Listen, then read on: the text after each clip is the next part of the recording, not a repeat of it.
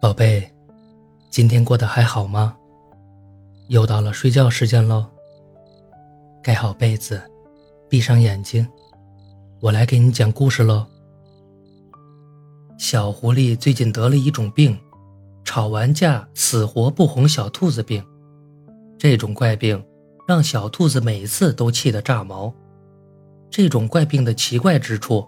在于每次小狐狸都觉得自己有在认真哄小兔子，可是每次小兔子都觉得小狐狸在敷衍自己。对不起，小兔子，我错了，我知道错了，下次再也不会了，不要生气了吗？你看你每次都是这么几句话，除了这几句话，能来一点有创意的话吗？哎呀，你别生气了。别生气了嘛，求求你了。你看你还是那几句。谁说的？明明多说了一句求你了。所以在小兔子的眼里，每次都是自己消化自己的坏情绪。一吵架，小兔子就去睡觉，抱着小狐狸送给他的毛绒玩具，盖着它粉嫩可爱的小被子就睡觉去了。不过一觉醒来。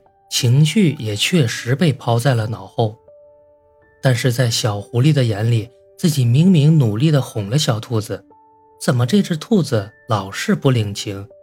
自己明明已经奶声奶气撒娇求原谅了，小兔子还是觉得自己敷衍它。明明小兔子也是这么哄我的，蹭着我的胳膊撒个娇，我就原谅它了。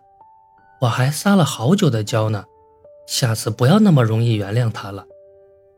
虽然每次睡大觉都能不错的解决这一吐一壶的小脾气，可是这毕竟不是长久之计，一点点挤压的情绪终究会爆发。你能不能哄哄我？我就是只小兔子罢了，我也会难受。我就想你哄哄我，跟我讲道理也要等先把我哄好再说嘛。你有你的道理，我有我的道理，就像你是狐狸，我是兔子。我们俩不合适。就算他们俩经常拌嘴，可是小兔子从来没有说出这么重的话。小狐狸被小兔子的态度吓了一跳，但是不太知道怎样哄好小兔子的他手足无措，张着嘴盯着屏幕发呆。如果我能抱住小兔子就好了。以前我犯多大的错，只要抱住小兔子不松手就好了。小狐狸终于明白，那些平日里小兔子说的对自己杀伤力极大的话，那一句句甜到他心里的撒娇，透过屏幕，穿过网线，最后是多么的苍白。可是，这也是为什么小狐狸是小狐狸，小兔子是小兔子。只要他们还深深喜欢着对方，他们就一定会重归于好，一起迎接未来的困难。好了，我就知道你个笨狐狸也不知道该说什么，我来教教你好不好？你也要好好学，下次不许再只说对不起了。笨狐狸，你学会了没呀？你再学不会，我可真的要生气了！气死我了，你个笨狐狸！你每次都还觉得自己好有道理。好，好，好，我的宝宝，我知道了，我肯定好好哄你，肯定把你哄得服服帖帖的。谢谢我的兔子老师教我，你还好意思说呢？这还要我教？那还不是我的小兔子最喜欢我了吗？小狐狸又像往日一样的嬉皮笑脸，小兔子也没有再生气了。小兔子知道小狐狸也有自己的进步，也有对自己的包容。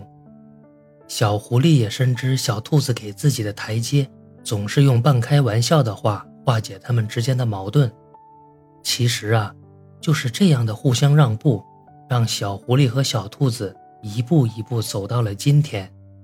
就像那首歌曲一样：“月亮弯弯，绵绵绵绵缠缠，果汁分你一半，爱相互分担。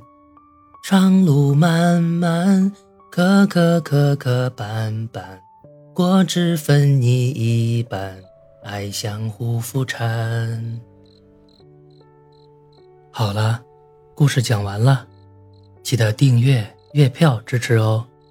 晚安，宝贝。